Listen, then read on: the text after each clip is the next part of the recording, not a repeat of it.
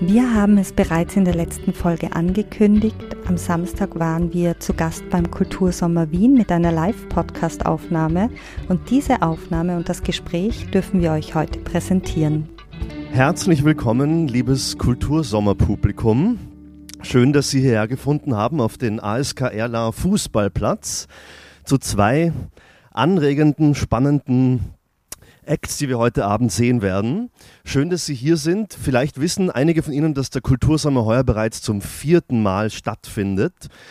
Der wird bis zum 13. August jedes Wochenende bespielt auf neun Bühnen in Wien, jeweils Donnerstag bis Sonntag, immer am Abend 18.30 Uhr und 20 Uhr ein Act. Und an einigen Tagen und an einigen Bühnen gibt es auch Kinderprogramm. Ich darf hier auf die Webseite kultursommer.wien verweisen, beziehungsweise auf die Folder, die hier aufliegen. Apropos aufliegen, ich hoffe, Sie liegen gemütlich auf den Liegen. Es gibt auch heuer wieder ein Gewinnspiel, wenn Sie an einer Umfrage teilnehmen. Das können Sie entweder hier vor Ort machen oder auch online. Dann helfen Sie einerseits dem Kultursommer mit Feedback, was Sie sich vielleicht wünschen für nächstes Jahr, was Ihnen gut gefallen hat, was verbesserungswürdig ist und haben andererseits die Möglichkeit, einen dieser Liegestühle zu gewinnen. Heuer erstmals neu. Es gibt auch das Programm Kultursommer Plus. Das ist ein partizipatives Programm, bei dem Picknicks, Workshops und viel anderes stattfindet. Auch hier äh, alle Infos im Internet zu finden. Auch neu ist, dass es heuer eine Bühne gibt und zwar Jetzt muss ich selber nachschauen, wo ich das aufgeschrieben habe. Ich glaube, es ist der Schrödinger Platz, wo eine Induktionsschleife vorhanden ist. Das heißt, auch Menschen mit Hörbeeinträchtigung, die ein entsprechendes Hörgerät haben, können dort akustische Signale empfangen und einige der Acts werden heuer auch Gebärden gedolmetscht. Jetzt darf ich schon kommen zum ersten Act des heutigen Abends mit dem Titel Auf Buchfühlung. Auf Buchfühlung ist auch der Titel des Live des Podcasts. Ähm, heute Abend wird, das ist, finde ich, ein spannendes Format, ein Live-Podcast stattfinden. Das heißt, was wir heute hier hören werden, wird kommende Woche in dem Podcast ausgestrahlt. Der Podcast wird von Viktoria Strobel und Irene äh, Zanol äh, moderiert seit 2020 und, das finde ich ganz interessant im Zusammenhang, bereits vor Corona hat es diesen Podcast gegeben. Ähm, Gäste sind heute, Gästinnen sind heute die Buchhändlerin Jenny Unger. Sie können auch hier den Büchertisch jetzt schon sehen, wo Sie nachher natürlich gerne vorbeischauen dürfen und einige Bücher erwerben können. Und die beiden Autorinnen äh, Kaschka Briller und Elisabeth Klar. Inhaltlich geht es, ähm, ich darf ein paar Fragen sozusagen verraten, um die Frage, wie stark queeres Lesen in Österreich oder der Wiener Literaturszene verankert ist. Die Frage, wann eine Autorin als queer gilt, was eigentlich queeres Schreiben ist und wie die Welt mit einem queeren Blick erzählt werden kann und bestimmt noch einiges mehr. Ich wünsche Ihnen jetzt ein anregendes Lauschen bei dem Gespräch und euch viel Vergnügen. Vielen Dank. Vielen Dank und herzlich willkommen auch von uns. Schön, dass ihr heute hier nach Erla herausgekommen seid, sozusagen an, ja nicht sozusagen, sondern man kann es gleich wirklich so sagen, ein, in einen der Randbezirke Wiens. Und es ist, abgesehen davon, dass die Location super ist und ähm, ja, ihr, ihr seht es sich selber, also abgesehen davon, dass es hier ohnehin super ist, haben wir gefunden, dass es auch thematisch gut passt. Also die, die geografische Lage dieser Spielstätte ganz gut zu unserem Thema heute passt, weil es eben um Literatur geht, die sozusagen eher zu den Rändern des literarischen Spektrums zählt. Also danke an euch fürs Kommen und danke an den Kultursommer Wien, dass ihr das möglich macht. Vielen Dank auch an der Stelle an die Technik, die am Anfang nicht nur so, wie es wirklich richtig gehört, unseren Jingle eingespielt hat. Das passiert nämlich tatsächlich immer, wenn unser Podcast startet. Der Jingle wird eingespielt. Vielen Dank auch, dass ihr das heute aufnehmt, dass wir das, wie gesagt, schon nächste Woche äh, über unseren Podcast abspielen können. Den Podcast wissen wir schon, wie lange es ihn gibt. Wir sind normalerweise nicht nur zu zweit, wir sind mittlerweile zu viert. Ähm, zwei LiteraturwissenschaftlerInnen vervollständigen unseren, äh, unser Team. Das sind Veronika Schuchter und Gerhard Scholz. Und ähm, jetzt aber gleich zu den Gästen, die mit uns heute hier auf der Bühne sind. Und zwar sind es Kaschka Brilla, Elisabeth Klar und Jenny Unger. Ja, ich darf mal Kaschka vorstellen zum Beginn. Äh, Kaschka ist in Wien geboren und hier und in Warschau aufgewachsen. Sie äh, hat nach dem VWL-Studium am Deutschen Literaturinstitut in Leipzig studiert und die Zeitschrift BS Politisch Schreiben Anmerkungen zum Literaturbetrieb mitbegründet. Heute lebt und schreibt sie abwechselnd in Wien und Leipzig. Kaschka, du warst schon ein paar Mal bei uns zu Gast. Äh, wir haben vorhin gerade überlegt, das war 2021 im Frühling mit deinem Debütroman Roter Affe. Damals zum ersten Mal. Dann aber auch äh, gemeinsam mit deiner BS-Redaktionskollegin Eva Schörkhuber in einer Folge über kreative Kollektive, so haben wir das damals genannt. Eben, da ging es hauptsächlich um die PS. Und du kommst auch in der aktuellsten Folge vor, die diese Woche online gegangen ist am Mittwoch. Da hat äh, Veronika deinen jüngsten Roman, Die Eistaucher, die sind 2022 im Residenzverlag erschienen, empfohlen und kurz vorgestellt. Kaschka, wir haben in der Vorbesprechung zum heutigen Abend äh, kurz darüber gesprochen, dass eine Frage heute mal ausnahmsweise relevant ist und wir sie also gleich zu Beginn stellen wollen, um auch sozusagen klar zu machen, äh, von welcher Position aus wir hier am Podium sprechen. Daher ganz kurz die Frage, wo verortest du dich in deiner queeren Identität? Also ich würde mich als eine lesbische Autorin verorten. Dann gehen wir gleich weiter zu Elisabeth Klar. Elisabeth, Du warst auch schon äh, häufiger bei uns im Podcast zu Gast. Du warst eine der ersten Autorinnen, mit denen wir gesprochen haben, mit deinem 2020 erschienenen Roman. Du musst mich verbessern, wenn das nicht stimmt. Ich glaube. Doch, doch, das Himmelwärts. stimmt. Okay, 2020. Es war frisch erschienen. Du warst ähm, äh, genau bei uns zu Gast ähm, in deinem aktuellen Roman. Danach warst du noch zur Folge mit Thomas Bernhard bei uns zu Gast und deinen aktuellen Roman Es gibt uns bespricht Irene in unserer aktuellen Folge, die letzte Woche Mittwoch online gegangen ist. Und auch an dich die Frage, wo du dich in deiner queeren Identität verortest. Ja, ähm, ja, bei mir, so wie bei vielen, hat, war das eine Reise oder historisch hat sich das immer wieder mal verwandelt, aber auch wenn wir schon sagen verorten, dann war es auch eine Reise und war so von klassisch ähm, ich habe gedacht, ich bin heterosexuell, über ich habe gedacht, ich bin lesbisch, ich bin draufgekommen, ich bin bisexuell, ich habe gedacht, ich bin cis, ich habe gedacht, ich bin nicht binär trans, ich bin draufgekommen, ich bin genderfluid. Und das dauert halt alles, bis man halt dann draufkommt, was eigentlich wirklich stimmt und was sich dann auch noch, also was sich halt dann wirklich stimmig anfühlt und richtig. Dann haben wir noch auf der Bühne Jenny Unger. Sie ist seit vielen Jahren in feministischen Kontexten unterwegs und führt seit über zehn Jahren inzwischen, seit 2012, gemeinsam mit Paula Boljos die feministische Buchhandlung Chiclet in der Kleeblattgasse im ersten Bezirk. Jenny, auch an dich die Frage, die schon an die anderen ging und daran angeschlossen die Bitte, uns das Chiclet kurz vorzustellen. Ja, was bin ich denn? Also ich bin Buchhändlerin, dann schon sehr lange Lesbe, aber bin auch Feministin, bezeichne mich auch als queer. Ob ich mich als Lesbe oder als queer bezeichne, kommt darauf an, in welchen Kontexten ich mich bewege. Hier würde ich sagen, ich bin lesbisch. Das Chiclet ist ein ähm, feministischer Ort. Paula Boyasch und ich haben sehr lange schon die Idee gehabt, eine feministische Buchhandlung aufzumachen, nachdem das Frauenzimmer zugesperrt hat. Und irgendwie dürfte diese Idee etwas herumgegeistert sein in der ähm, in dieser Szene. Und als die Auffrauen beschlossen haben, ähm, die Vereinstätigkeit der Zeitschriftherausgabe einzustellen, haben sie uns gefragt, ob wir nicht eine Buchhandlung eröffnen wollen in den Räumlichkeiten der Auf, also der ähm, Aktion unabhängiger Frauen in der Kleeblattgasse 7. Und wir haben eine Nacht darüber geschlafen, haben dann gesagt ja und haben dann ein paar Tage später die Buchhandlung eröffnet. Wir sind beide keine ausgebildeten Buchhändlerinnen gewesen. Ich glaube, das war ganz gut so, weil wir viele Dinge einfach irgendwie neu erfinden mussten. Ja, jetzt gibt es uns seit fast zwölf Jahren. Und wer noch nie dort war, sollte dringend mal hin, sage ich jetzt. Mhm, ja. du hast es gerade schon ein bisschen anklingen lassen, dass queer ja nach wie vor ein unscharfer Begriff ist. Also es gibt keine Definition so wirklich und es verändert sich ja auch ständig, so wie sich die Farben am Regenbogen verändern oder ergänzt werden. Ja.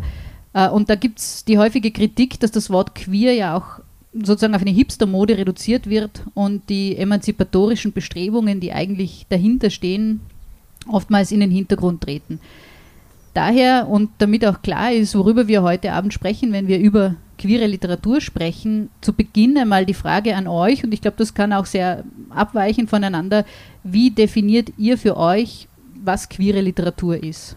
Also man muss äh, vielleicht dazu sagen, dass dem Gespräch hier auch schon ein Gespräch äh, vorausgegangen ist, wo wir darüber auch schon länger diskutiert haben, weswegen ich meine spontane Antwort von damals äh, auch revidiert habe und nochmal weiter darüber nachgedacht habe und jetzt sagen würde, dass sich das mit einer Antwort nicht beantworten lassen würde, dass es wahrscheinlich mehrere Antworten einfach darauf gibt, was queere Literatur ist oder was sie soll und was sie kann. Und ein Aspekt wäre wahrscheinlich, würde ich sagen, äh, queere Lebenswelten ähm, sichtbar und nachempfindbar zu machen. Ich steige jetzt einfach mit einem, einer Möglichkeit der queeren Literatur ein und gebe weiter. Ja, ähm, ich habe auch weiter nachgedacht nach unserem Gespräch und ähm, finde es ja eigentlich sehr schön, dass queer so ein undefinierter und auch hoffentlich nicht bald vollständig definierbarer Begriff ist und hoffentlich bleiben wird. Aber das spricht vielleicht auch äh, jemand, dessen Identität sehr flexibel ist. ähm, und ähm, ich würde auch sagen, ja, das ist eine Möglichkeit. Andere Möglichkeit ist natürlich eben auch, da haben wir auch geredet, dass halt einfach die Autoren, Autorinnen schafft, jemand ist, der queer lebt, der offen oder vielleicht auch nicht so offen. Und das macht es halt dann auch oft schwer abgrenzbar, weil man es ja nicht unbedingt weiß, wie die Leute leben und wie sie fühlen und wie sie sich identifizieren. Und das aber auch einen quasi Graubereich aufgemacht, den ich auch recht schön finde, weil eben man Texte ja durchaus auch queerer lesen kann, als sie gemeint waren und man das aber nie so genau weiß. Ähm, ich würde so ein bisschen ergänzen, also dass ähm, ich unter queerer Literatur eigentlich verstehe immer etwas, was ähm, queer als ähm, also positiv sieht. Entweder das versucht, ähm, etwas, das queer ist, ohne queer zu definieren, ähm, also eine Art Wertschätzung auszudrücken oder so. Also das wäre das eine und das andere vielleicht ähm, sowas wie, ja, das was, also ich habe immer so das Gefühl, es gibt so, ein, so, so zwei Seiten irgendwie. Also es ist ähm, eine Erzählung über queeres Leben, also das wäre dann, ich nicht, die lesbische Liebeserzählung oder so. Ähm, dann gibt es etwas, das ähm, ein queeres Schreiben ist, das irgendwie nicht so konkret ist, aber so, also es einen Auftrag sieht, irgendwas ähm, gegen irgendetwas zu sein. Und dann also dann gibt es immer noch die Frage, wer macht das jetzt irgendwie? Also schreiben das queere AutorInnen oder ähm, schreibt das eine Autorin, um quasi ein queeres Element irgendwie im, im Text zu haben? Also so, also so ein Puzzle stelle ich mir das vor, dass es da einfach verschiedene Teile des queeren literarischen Schreibens und Lesens irgendwie gibt. Ich meine, und dann noch irgendwie so überhaupt, ich meine, einerseits das Schreiben und das Lesen, wie wird was gelesen, wer liest das überhaupt? Ähm. Aber queere Literatur per se queer, wenn sie von queeren Menschen kommt? Nicht nur. Mhm. Ja. Also queere Personen, die nicht queere Literatur schreiben, gibt es ebenso wie nicht queere Personen, die queere Literatur schreiben. Also Wobei ich sagen würde, das haben wir ja auch letztes Mal gesprochen, dass wir da in den Graubereich kommen, ob eine, also eine queere Perspektive nicht auch bis zu einem gewissen Grad automatisch die Literatur färbt, auch wenn jetzt die Tropen ähm, nicht per se queer sind. Und ich würde meinen, dass, dass es das schon auch gibt.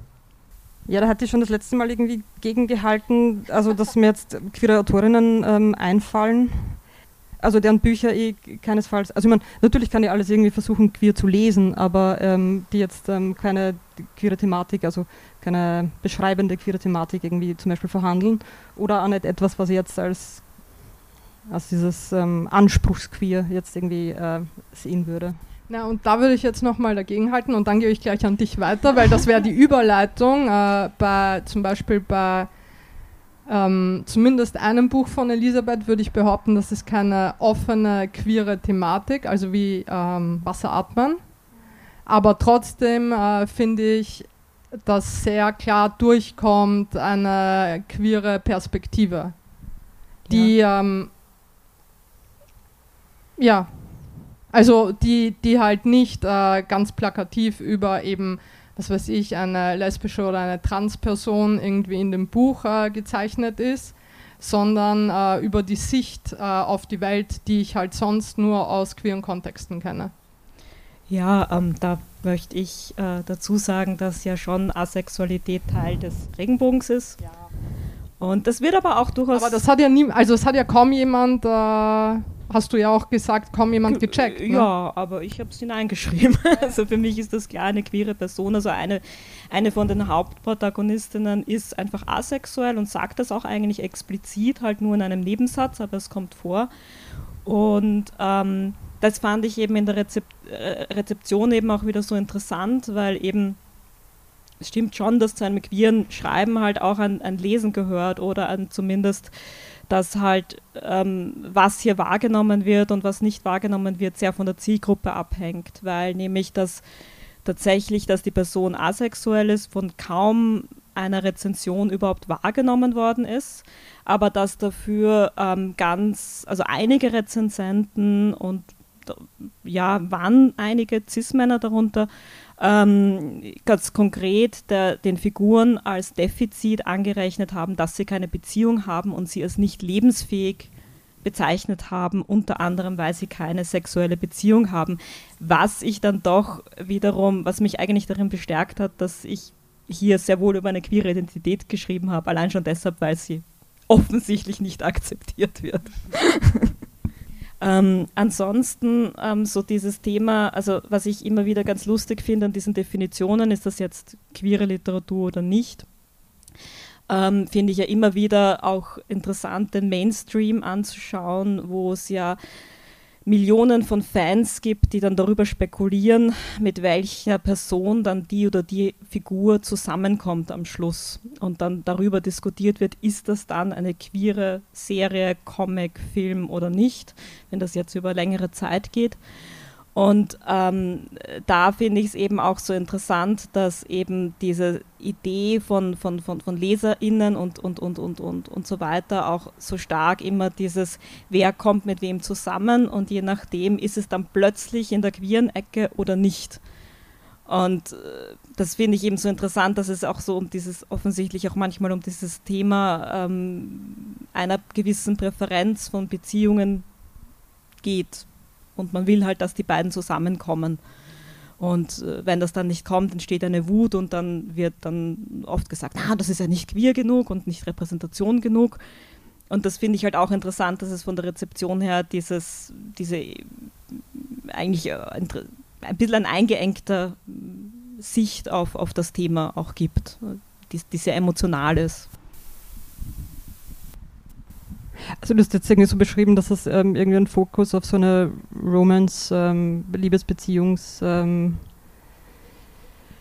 Ding in Literatur geht und vor allem auch in queerer Literatur, um sie als queere Literatur zu identifizieren. Also nur wenn es ein lesbisches Liebespaar gibt oder ein gescheitertes lesbisches Liebespaar, wird das als ähm, ja. queer erkannt. Genau.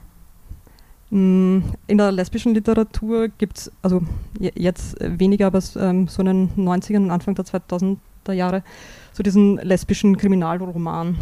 Da war die Kommissarin sehr oft ohne Beziehung. Und also, also mit kaum vorhandenem Sexualleben oft oder so. Also würde mir jetzt als eine Figur einfallen, die ähm, genau ich, eine, starke, ja.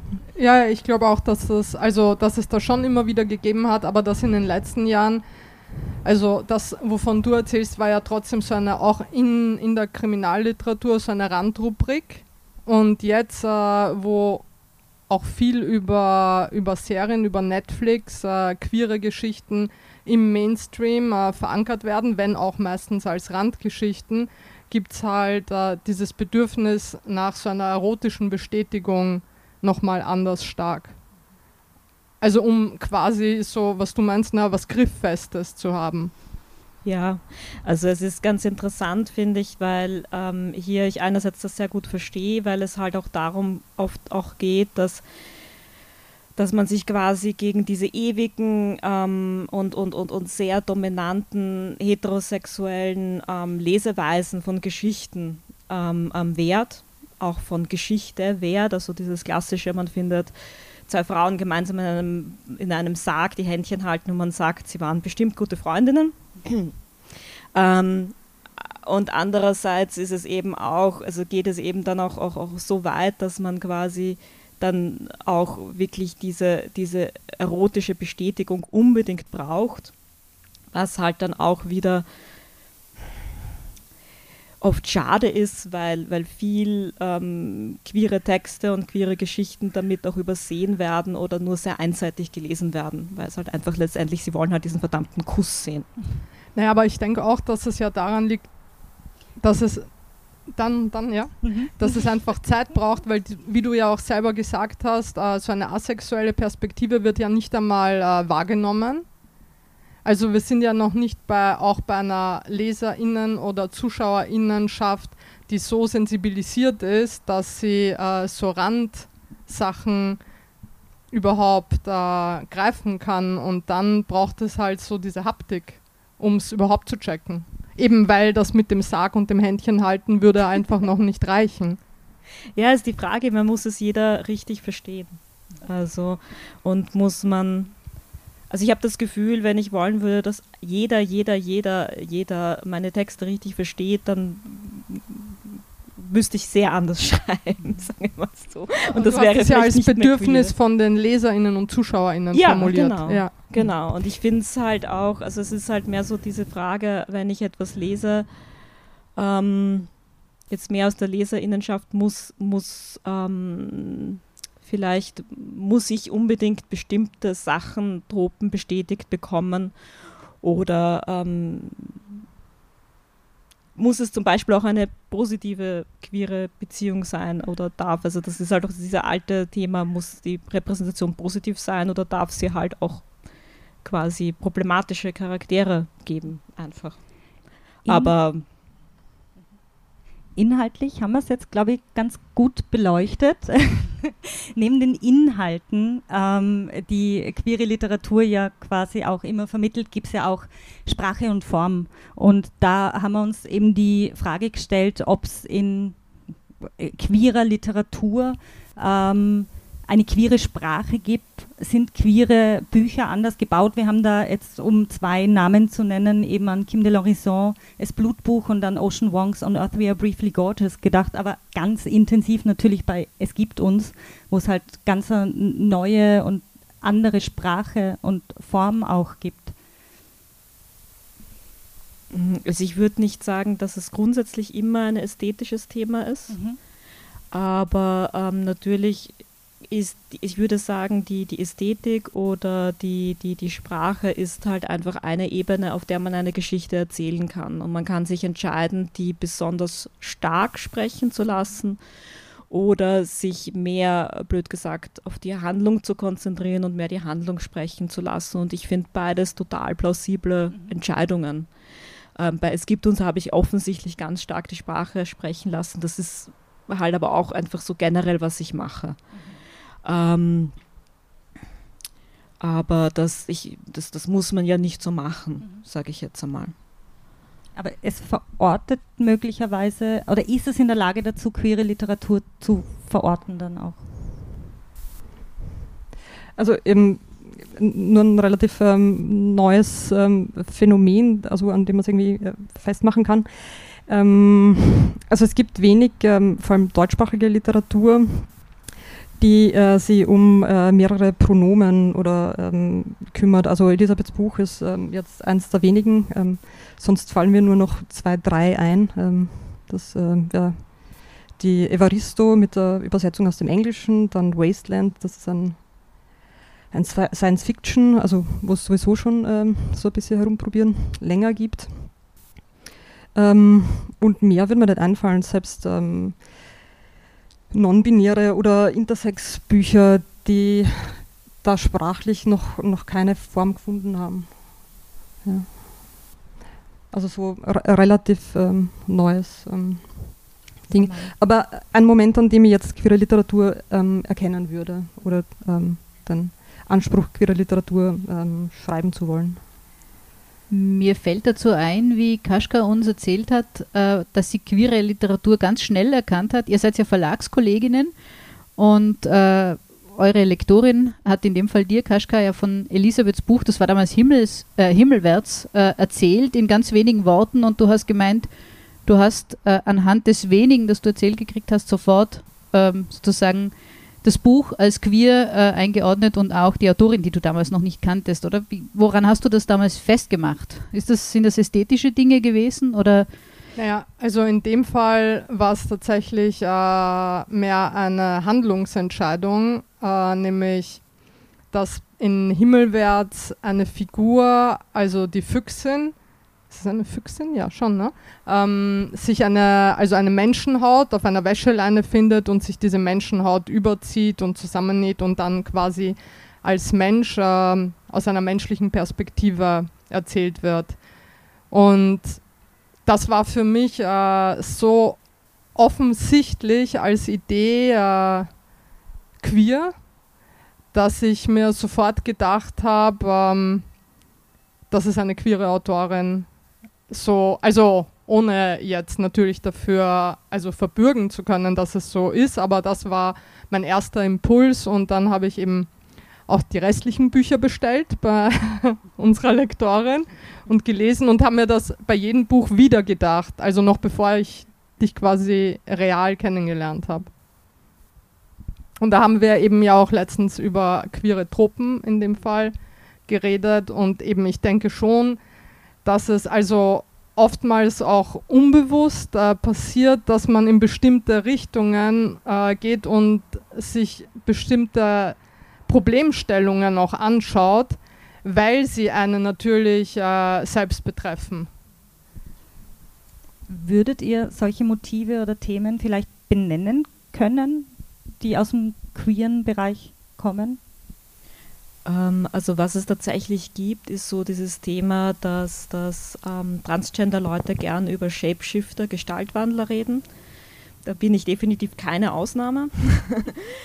ähm, und ähm, das hat natürlich einen relativ klaren Hintergrund, ob das jetzt bewusst oder unbewusst ist, ist so diese Idee, den eigenen Körper wandeln zu können in die Identität, die man tatsächlich ist, also dass die dann auch nach außen so wahrgenommen wird, ist natürlich eine, eine, eine, eine wünschenswerte Vorstellung für viele. Ähm, und das mit der, also die Füchse mit der Menschenhaut ist sicher auch so ein bisschen das. Und es ist andererseits, ich glaube, was so ein vielleicht einfach ein, auch ein genuin ähm, queerer Tropos an dem Ganzen ist, ist, dass eben Identität nicht als fix wahrgenommen wird. Also sie muss halt nicht für ewig eine Füchsin bleiben und es wird auch nicht quasi als negativ, intrinsisch negativ wahrgenommen, dass sie sich eine andere Identität überstülpt. Und andererseits halt aber schon auch diese Idee, dass sie ihre echte, unter Anführungszeichen, Identität halt verstecken muss, um zu überleben. Und das ist definitiv eine queere Erfahrung. Kaschka, in deinen Romanen ähm, hättest du solche queere Motive bewusst oder unbewusst identifiziert? ähm, also ich, ich glaube, äh, mein bewusster Versuch liegt in den Figuren, mhm. ähm, dass ich die schon mal queer anlege und dann ähm, schaue, was passiert. Also dass nicht so sehr eben ähm, die Handlungen selber, ja, also auch, aber das ist gar nicht so der Fokus, sondern eben ähm, das, was du auch angesprochen hast, dass mich auch interessiert, zum Beispiel queere Figuren, die streitbar sind, die jetzt nicht unbedingt äh, per se was Positives ausstrahlen oder eben auch queere Beziehungen, die halt in die Brüche gehen oder problematisch sind oder psychotisch, dass das trotzdem einen Platz hat.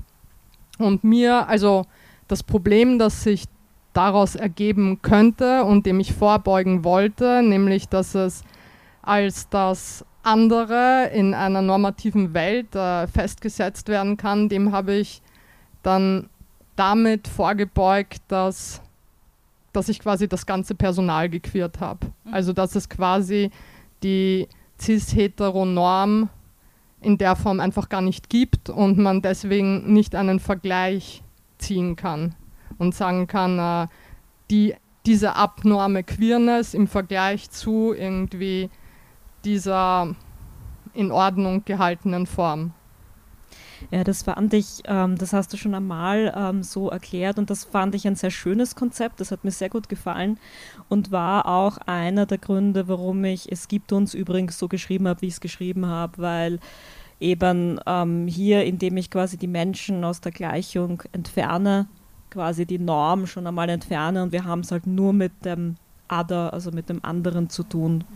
Und das war eben auch aus dieser Idee heraus, diese Möglichkeit einmal zu nehmen, immer etwas mit der Norm zu vergleichen, sondern zu sagen, also das Gesamte zu verrücken und zu sagen, okay, wir sind jetzt in einer Welt, wo es diese Norm einfach keine Rolle mehr spielt. Ich habe vor kurzem, also im Moment lese ich gerade eine Memoir von Kweke Emesi, wo ich ein großer Fan bin.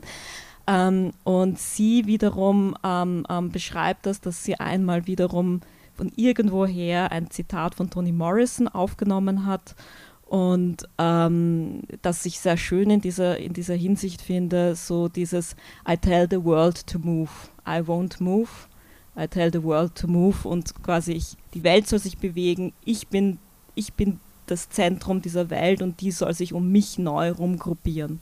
Und das finde ich ist auch in diesem Ding drinnen, eben gar nicht mehr diesen normierten Referenzpunkt mehr anbieten, mhm. sondern einfach nur noch das Queere anbieten. Ja, und auch also dieses Verwehren, sich zu rechtfertigen als äh, queere Autorin äh, mit äh, queeren Truppen. Ja. Ja, das ist so ein Shifting, das mir jetzt gerade erinnert an den Weg hier raus. Ähm, ich bin am Westbahnhof in die U6 eingestiegen, ähm, schau nach rechts, sehe eine Werbung ähm, vom Fischer Verlag für ähm, Page Boy, die Autobiografie von Elliot Page. Dann ähm, schaue ich, welchen Bahnsteig ich muss, das ist der andere Bahnsteig, sehe den nächsten Screen und sehe eine Werbung für Queer, ähm, eine Ausstellung im Lentos Museum in Linz gerade. Ähm, ja, und dann bin ich weitergefahren mit der U-Bahn und habe sehr viele Regenbogenfahnen ähm, unterschiedlicher Ausgestaltung am Weg hierher gesehen. Also dieser Shift, ähm, von dem ihr jetzt da gerade ähm, in der Literatur geschrieben habt, also sehe auch da, da draußen. Und ist im Mainstream angekommen. Ja, also ich meine, ja, also es ist, ja, ja. Ähm, also ich meine, das ist also die Frage nach, nach den Rändern eigentlich. Also das, ähm, es war gesagt, wir fahren an den Rand raus, aber ähm, es war eher schon was, was wir in der Vorbesprechung so ein bisschen anklingen haben lassen. Also ähm, der Deutsche Buchpreis letztes Jahr ging an Kim de l'Horizon mit Blutbuch, eine Non-Binary-Erzählung. Im Jahr davor auch der Deutsche Buchpreis an eine lesbische Autorin äh, mit einer lesbisch-queeren ähm, Erzählung. Ähm, sind das Randerzählungen? Ja, das ist eben das Interessante, wenn dann eben eine Autorin, die wirklich eine eben auch genderfluide, bisexuelle, afrikanische Autorin ist und sagt, ihr sagt, ich erzähle vom Rand, aus, ich erzähle von der Mitte. Und eben, ihr könnt schauen, dass ihr euch um mich herum neu gruppiert. Und das finde ich zumindest einen sehr interessanten Zugang zu diesem ganzen Thema.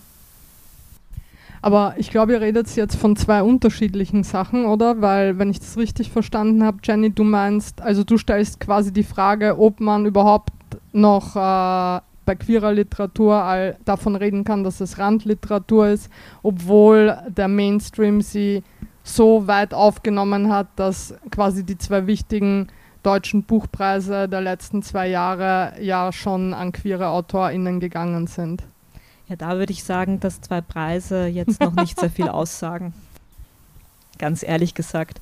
Aber ähm, also es ist, also das eine ist so die, die, die, die Realität der Statistik. Das ist so, wie man ja immer vom Mädchenwunder redet. Und wenn man sich die Statistik anschaut, dann ist man wieder sehr schnell sehr nüchtern, was das betrifft. Ähm, also wie viel halt wirklich produziert, wie viel halt wirklich bepreist, wie viel halt wirklich ähm, symbolisch, äh, symbolisches Kapital bekommt. Ähm, und das andere ist aber natürlich schon so eben so dieser Zugang, ähm, wenn man selbst schreibt, muss man sich ja nicht selbst an den Rand stellen, sagen wir mal so.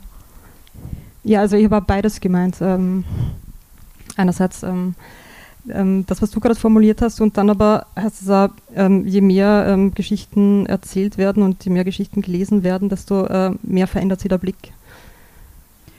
Aber was ja auch auffällig ist bei den beiden genannten Büchern, die sind in großen Verlagen erschienen und die bewerben es zum Teil so, also nicht jetzt in Bezug auf diese zwei Bücher allein, aber grundsätzlich, äh, wenn jetzt Titel erscheinen, die eher in den Mainstream reinkommen, dann wird es oft so beworben, als hätten jetzt diese großen Verlage die nicht-binäre äh, queere Literatur erfunden. Und dabei haben sie die in Wahrheit lange ignoriert und äh, jetzt eher vielleicht einen Trend gewittert und sind aufgesprungen, während kleinere Independent-Verlage, die Jahre und Jahrzehnte lang äh, queere AutorInnen und Stoffe verlegt haben, damit irgendwie auch ein bisschen unsichtbarer gemacht wird, oder? Ich weiß nicht, diesen Trend kann man vielleicht auch in Buchhandlungen sehen. Wenn man jetzt in große äh, Ketten reingeht, dann haben die im Juni, aber möglicherweise auch darüber hinaus äh, queere Regalmeter oder Büchertische aufgestellt, ähm, die diese Entwicklung irgendwie auch nachzeichnen. Spürt man diese Entwicklungen auch in einer kleinen, deklariert feministischen Buchhandlung äh, oder ist das ein anderes Zielpublikum, das da angesprochen wird? Und das weiterhin die Independent-Verlage, die kleinen nachfragt, sozusagen, oder die Bücher von denen? Also spüren tun wir auf jeden Fall ähm, alles. ähm, ja, also es ist schon interessant, äh, wie sie in den letzten äh, zehn Jahren, würde ich jetzt sagen, ähm, das Spektrum da irgendwie so verändert hat. Also auch, dass der Residenzverlag ähm, zwei queere Autorinnen, also das ist ein österreichischer Mittelverlag irgendwie verlegt, ist auch schon ganz interessant. Ja, wir sind jetzt auch nicht die einzigen im Residenzverlag. Wollte ich auch gerade sagen. Also, also da gibt es noch mehr. Ja, okay. Nein, aber nur, nur weil du es so hervorgehoben hast als zwei in einem ja, also Verlag, aber eigentlich. Ja, aber es ist jetzt, ähm, also ich meine, es gibt Verlage, die sich dezidiert irgendwie so einem queer, queeren Inhalten oder einer queeren Agenda irgendwie verschrieben haben. Ähm, was ich nicht in Österreich jetzt nicht, ähm, gibt es den Homo Litera, das ist so ein Schnulzen, ähm, also ein queerer Schnulzen-Verlag. Dann gab es den Zaglossus Verlag, der mit ähm, Jahresbeginn ähm, die Verlagstätigkeit eingestellt hat. Dann gibt es Querverlag. Den Querverlag ist aber ein deutscher Verlag, ähm, der in Berlin ansässig ist. Ähm, also sind jetzt, also es, es, gibt Verlage, die sie dezidiert dem queeren Thema irgendwie verschrieben haben und dann gibt es ähm, Verlage, die das nicht haben und aber jetzt irgendwie vermehrt Autorinnen ähm, aufnehmen mit einem queeren Thema irgendwie. Also das würde ich sagen, vor zehn Jahren hätte hätt ich das noch nicht so gesehen. Also dass sie, ähm, weiß ich nicht, äh, ähm, den Roten Affen hätte beim Querverlag oder einem anderen queeren Verlag, weiß ich nicht, ähm, was gibt es da noch in Deutschland? Also Ulrike Helmer Verlag wäre ein äh, lesbischer Verlag oder Krug und Schadenberg ist ein lesbischer Verlag. Also ich kenne mich eher also in diesem lesbischen Teil aus, den schwulen Teil zum Beispiel, weiß ich nicht, oder man, äh, ähm, Trans-Titel erscheinen viele bei der Edition Assemblage oder beim, im Unrast Verlag. Also das sind jetzt gar keine Verlage, die ähm, unbedingt äh, Literatur verlegen, das sind eher Sachbuchverlage, die dann queere Literatur oder Be queere Belletristik aufgenommen haben. Also ich, ich glaube, es ist auch immer die Frage, wie sichtbar ist das Thema. Ähm, also zum Beispiel wie im Wald, mein Debütroman, ist vor fast zehn Jahren erschienen bei Residenz und da ist die zentrale Beziehung kleine Queere, also eine gleichgeschlechtliche. Mhm. Ähm, und ähm, die haben sicher auch davor schon viele queere Autoren gehabt. Ist die Frage, wie, wie sichtbar das war in den Texten, wie sichtbar das auch gemacht wurde gegenüber dem Lesepublikum. Also das kann man ja auch mehr oder weniger in den Vordergrund stellen. Und, ich glaube, das ist ja. auch etwas, also was sich wahrscheinlich verändert hat, ne? auch beim Residenzverlag. Also eben, dass sie Literatur, ähm, die sie machen, überhaupt als queere Literatur bewerben. Ja. Das, das finde ich ist relativ neu. Ja, das geht halt eben nur, sobald es verkaufbar ist. Und mhm. das war es halt lange Zeit nicht. Und jetzt ist es im Moment halt verkaufbar. Das kann sich aber auch sehr schnell wieder ändern. Also das ist, ähm, das ist halt letztendlich trotzdem auch bei diesen äh, Dumont, die Cum de l'Horizon ähm, ver, äh, ähm, verlegt haben, das ist, muss man halt schon auch realistisch halt auch als Marketing-Ding sehen. Das ist halt eine Marke und ähm, wenn das dann irgendwann einmal nicht mehr en vogue ist, dann hören die damit auch wieder auf. Ähm, das ist halt alles so, so ja, Verlagsrealität, würde ich jetzt einmal sagen. Ähm, aber generell kann man schon davon sprechen, glaube ich, dass einfach der Buchmarkt ein bisschen offener geworden ist, sagen wir mal so, gegenüber zumindest inhaltlich anderen Themen. Ästhetisch würde ich nicht unbedingt unterschreiben, dass es, hm. dass es so viel offener geworden ist. Naja, richtet sich ja auch nach ähm, den Bedürfnissen der Leserinnenschaft, würde ich sagen. Und da hätte ich jetzt gesagt, dass es schon eine Kopplung gibt, eben auch ähm, zur, zur Serien- und zur Filmindustrie, wo das halt eben so stark auch über Netflix tatsächlich in den Mainstream gekommen ist und so salonfähig geworden ist, dass ja, also ich wüsste jetzt wirklich gar nicht mehr, welche Serie ich in den letzten drei Jahren gesehen habe, wo nicht auf jeden Fall irgendwann eine queere Beziehung äh, oder eine queere Figur vorkommt. Und dadurch hat das ja so eine, sagen wir mal, allgemeine Toleranz erreicht, die jetzt langsam auch in der Literatur, also und auch bei den großen Verlagen als Marktlücke gesehen wird. Ja, und nicht mehr so als Risiko genau. zumindest. Ja. Ihr habt ganz kurz die Rezeption angesprochen. Mhm. Elisabeth, du hast schon ein bisschen was dazu erzählt, aber was habt ihr denn für Erfahrungen gemacht in der Rezeption eurer Werke? Werden diese verschiedenen Ebenen der Queerness überhaupt gelesen? Also, also bei mir auf jeden Fall und es wird auch äh, in dem Spektrum auch rezensiert. Also auch so queere Podcasts, queere Blogs, äh, queere Zeitschriften die das dann eben auch aufnehmen und rezensieren, nebst auch anderen. Also im positiven wie im negativen, aber es wird auf jeden Fall gesehen und beim roten Affen vielleicht noch nicht in der Stärke, aber bei den Eistauchern war es dann ja gar nicht mehr möglich, dem auszuweichen. Mhm. Mhm. Ja, ähm, bei mir hat sich das so langsam entwickelt, dass es langsam wahrgenommen wurde. Also ich habe das Gefühl, dass das bei den ersten zwei Romanen noch nicht wahnsinnig durchgedrungen ist. Ähm, ähm, was ich immer wieder eben ganz interessant finde, ist eben, was wird jetzt auch wirklich von, von, von so den, in den klassischen Rezensionen, den großen österreichischen äh, Zeitungen überhaupt wahrgenommen. Also wie gesagt, Identitäten, die auch im, im, im, im Regenbogenspektrum eher zum Rande gehören, wie eben Asexualität, wird sehr wenig wahrgenommen. Und auch, ähm, was, ich, was ich sehr interessant auch fand bei dem Thema, war bei Himmelwärts, dass ich eine Szene einge also reingebracht habe, die für mich klar erotisch war und fast niemand das wahrgenommen hat weil in dem Fall nicht quasi Dinge in einen Körper gesteckt werden, sondern Federn aus einem Körper rausgezogen werden. Und das war offensichtlich, war äh, quasi in der Sexualität so queer, dass es gar nicht mehr als sexuell wahrgenommen wurde. Und da fand ich es jetzt doch sehr spannend, dass bei Es gibt uns, wo ich dann beschlossen habe, so wirklich vollständig ins andere zu gehen und quasi auch keine normierte Sicht mehr hier zuzulassen. Hier fand ich sehr schön, dass es sich wirklich aufgeteilt hat in Rezensenten, die einfach den Text gar nicht mehr verstanden haben, wo auch dann die Rezensionen meistens eher ähm, etwas konfus waren, weil sie einfach nicht mal den Text mehr zusammenfassen konnten. Und die andere quasi Seite der Rezensenten haben ihn super verstanden und haben dann auch wirklich die ganzen Ebenen verstanden und hatten einfach ihren Spaß damit.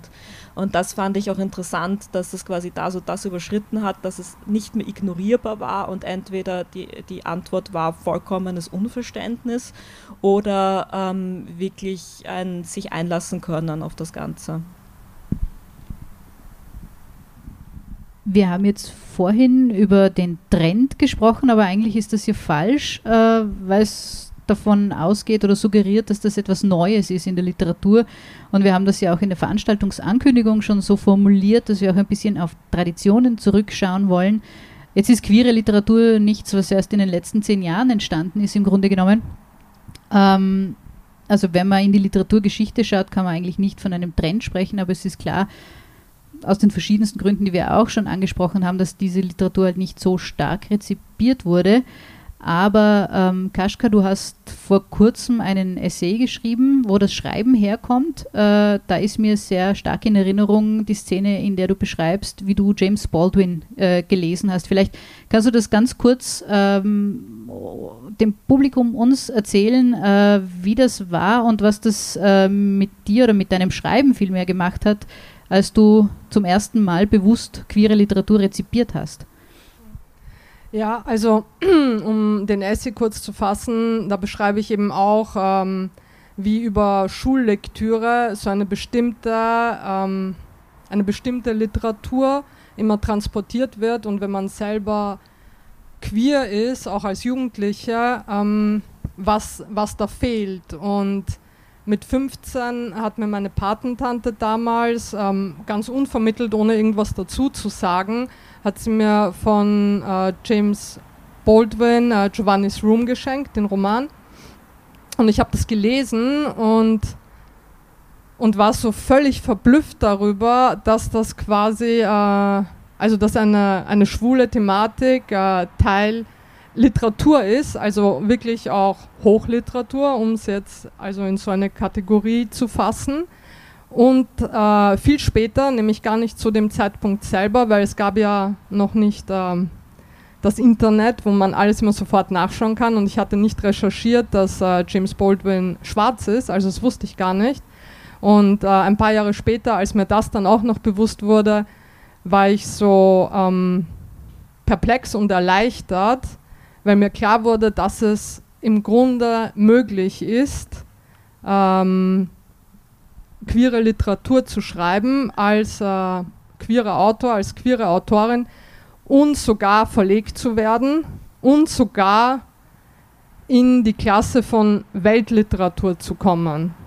Und ähm, das war mir vorher, war das so weit entfernt vom Rahmen des Möglichen, dass ich es nicht einmal denken konnte.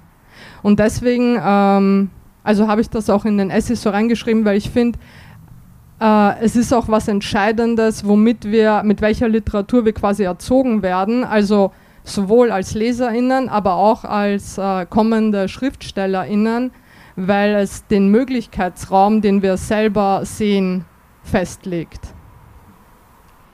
Gab es für dich auch so einen Text, Elisabeth, der was Ähnliches in dir ausgelöst hat? Ähm, immer wieder Texte, ähm, wobei tatsächlich jetzt es weniger bei mir um das Thematik, die Thematik ging, sondern bei mir fand ich fand es halt immer wieder spannend, okay, was können Texte ästhetisch machen und sind noch lesbar, sind noch interessant, sind noch spannend, werden noch wahrgenommen. Und das finde ich sehr schön oder fand ich sehr schön, immer wieder zu sehen, was alles möglich ist und ich finde es eben auch durchaus spannend, hier das auch auszuloten beim Publizieren und eben der Leserinnenschaft quasi mehr zuzumuten, um auch einfach zu sagen, hey, aber das gibt es auch noch, so kann man auch noch schreiben. Ähm, und eben diese Auslotung des Möglichkeitsraums und auch Ausdehnen des Möglichkeitsraums und nicht so diesen vorauseilenden Gehorsam, aber das geht doch nicht und das liest doch niemand. Und das finde ich immer noch sehr spannend und ist natürlich auch manchmal ähm, frustrierend, wenn man dann draufkommt, dass die Leute wirklich nichts damit anfangen können, aber finde ich immer noch ein sehr spannendes Thema. Gibt es österreichische queere Texte, die ihr gelesen habt und als solche ähm, ähm, verorten würdet, also so einen queeren Kanon, einen queeren österreichischen Kanon, oder sind das vor allem ähm, AutorInnen aus dem englischsprachigen, deutschsprachigen Raum? Glaube, vielleicht kannst du da was dazu sagen. Du kennst dafür mehr noch. Als Aber du bist doch die Literaturwissenschaftlerin von uns beiden. Aber ist ja wir egal. haben auch eine Buchhändlerin das. Ja, genau. ja, Na, ich glaube, wir würden auch alle wahrscheinlich unterschiedliche Sachen sagen. Ich finde, ähm, weil wir haben eben auch in unserem Vorgespräch ja schon festgestellt, dass äh, das Erste, was einer kommt, oder zumindest bei mir, sind na natürlich auch Autoren, Autorinnen, die zum Teil schon tot sind also wenn auch noch nicht so lange tot, aber doch äh, eher tot. Und, und dass man die eigenen äh, Kollegen und Kolleginnen im Jetzt vielleicht noch nicht so als Kanon wahrnimmt, auch wenn man sich schon auf sie bezieht. Also weil ich würde natürlich sagen, dass Elisabeth ein Teil äh, des österreichischen queeren Literaturkanons ist. Aber was ist schon der Kanon? Also da würde man jetzt auch anfangen, den Begriff des Kanons äh, arg äh, zu hinterfragen. Können wir machen. Ja, genau. Und Aber nicht mehr heute. Nicht mehr heute. Ähm, vielleicht, klar, äh, bezieht man sich im eigenen Schreiben oder ich, also eine Lebende zum Beispiel wäre Janet Winterson. Ähm, die kenne ich vielleicht macht das auch aus, die Literatur, die ich halt schon seit meiner Jugend kenne und die quasi so einen langfristigen Einfluss gehabt hat auf mein Schreiben, während die eigenen äh, Kollegen und Kolleginnen, und da muss man natürlich schon sagen, dass die queere Literaturlandschaft im Deutsch, in, jetzt sagen wir mal Deutschland, ähm, stärker vertreten ist, ist ja auch größer als Österreich, ne? aber ja, also mir fallen immer zuerst äh, eben Audre Lorde und Janet Winterson und James Baldwin und dann äh, die Sci-Fi-Abteilung und wer? Und Helga Pankratz. Ja, das stimmt, Helga Pankratz. Und Ka vielleicht Karin Rick, wenn wir schon hm. da sind. Jetzt fallen doch die Namen. Und ähm. vielleicht kann ich kurz noch äh, Werbung machen in eigener Sache. Wir hatten vor ein paar Wochen eine Folge mit Barbara Hundecker, mit der Innsbrucker Lyrikerin, die da auch drunter fällt, denke ich. Aber die österreichische Tradition. Aber das Problem, warum einen dann die nicht sofort einfallen, hängt ja ähm, einfach auch damit zusammen, dass sie quasi in, in der Landschaft, wo Literatur am meisten vermittelt wird, am wenigsten vorkommen. Also ich hätte jetzt schon noch ein paar Namen irgendwie zu nennen. Bitte. ähm, an ähm, zeitgenössischen ähm, lebenden und nicht sehr alten ähm, österreichischen Autorinnen. Ähm, oder also Jana Volkmann zum Beispiel ist, ähm, okay, ist eine Deutsche, die in Österreich lebt. Ähm, Helmi Schausberger ähm, ähm, wird im Querverlag schreibt äh, so Historienromane, also lesbisch auch und mit so einem Irland-Krimi recht äh, bekannt worden. Ursula Knoll hat vor kurzem in der Edition Atelier ähm, einen äh, lesbischen Roman, lesbischen Episodenroman rausgebracht. Dann äh, Ronja, äh, sind wir jetzt wieder in Deutschland, Ronja Ottmann mit ähm, Die Sommer, ähm, eine Erzählung, die zwischen Deutschland und Syrien spielt. Ähm, also es ähm, gibt sie schon ähm, also so die Moment, also die Literatur, Literatur, die mir aber jetzt geprägt hat, da würde ich jetzt auch so einen Namen nennen wie ähm, Toni Morrison, obwohl jetzt nicht lesbisch unbedingt, oder Audre Lorde oder Janet Winterson. Ähm, aber auch ähm, eine Karin Susan Fessel zum Beispiel, ist eine ähm, deutsche ähm, Autorin, die recht früh ähm, ähm, eine Trans-Thematik zum Beispiel aufgenommen hat und viel aus einer ArbeiterInnen-Perspektive erzählt. Ja, die Krimis, die ich vorher schon mal erwähnt habe, ähm, die an, also in der lesbischen Literatur, lesbisch-feministischen Literatur einen großen Teil ausgemacht haben. Also die ja feministische Buchhandlungen über eine Zeit getragen haben. Das führt mich jetzt eh schon oder uns eh schon zu unserer abschließenden leider Frage an euch. Ich glaube, wir könnten lang weiterreden und es gäbe noch viel zu besprechen. Ähm, welche queeren Texte haben denn euch geprägt.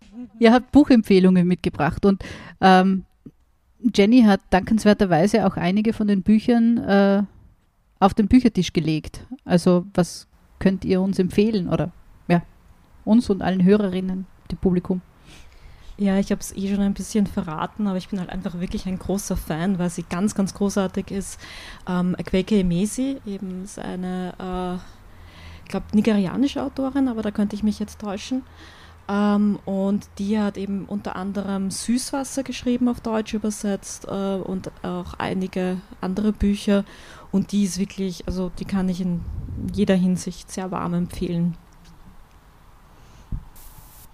Ähm, ja, also ich kann äh, mich der Jenny anschließen und ähm, alle AutorInnen, die sie gerade genannt hat, würde ich auch gleich mitempfehlen und die Liste würde wahrscheinlich endlos werden. Ich würde dann noch ähm, in Bezug auf queere Literatur auch eine meiner Redaktionskolleginnen natürlich gerne nennen, Jael Inokai ähm, mit Ein simpler Eingriff und la la la.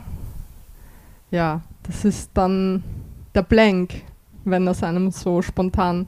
Also ich würde noch einmal für Janet Winterson plädieren, die auch noch lebt, äh, um es nochmal zu betonen und ähm, deren wirklich auch äh, Perspektive, also eben eine queere Perspektive aus äh, auch einer Arbeiterschicht, die, finde ich, noch immer ihresgleichen sucht. Also und auch in der Ästhetik sich äh, in alle Richtungen gewagt hat im Laufe ihres Schreibens. Miranda July ist auch ganz großartig. Darf ich nur einen Namen nennen oder? ähm, also geprägt hat mir auf jeden Fall auch noch eine ähm, Graphic Novel oder Comic-Autorin, Alison Bechtel. Ja. Genau. Und dann mache ich noch einen Spring, Sprung wieder zurück nach ähm, Österreich und möchte noch äh, Lilly Axter erwähnen, eine ähm, Jugendbuch- und ähm, Kinderbuchautorin, die übrigens gerade auch den Christine Nöstlinger Preis gekriegt hat. Zwei Romane, die uns besonders gut gefallen, die wir empfehlen dürfen, sind Es gibt uns von Elisabeth Klar. Danke. Und äh, Kaschka Brillas Eisvögel. Ah, Eistaucher. Eistaucher, Entschuldigung. Eisvögel wäre auch ein schöner wäre Titel. auch sehr schön, vielleicht das nächste. Es gibt einen Büchertisch, wir dürfen Sie, wir dürfen euch ähm, darauf verweisen. Noch einmal danke, dass ihr heute bei uns zu Gast wart, bei diesem Live-Podcast, der nächste Woche Mittwoch veröffentlicht wird. Also bitte reinhören.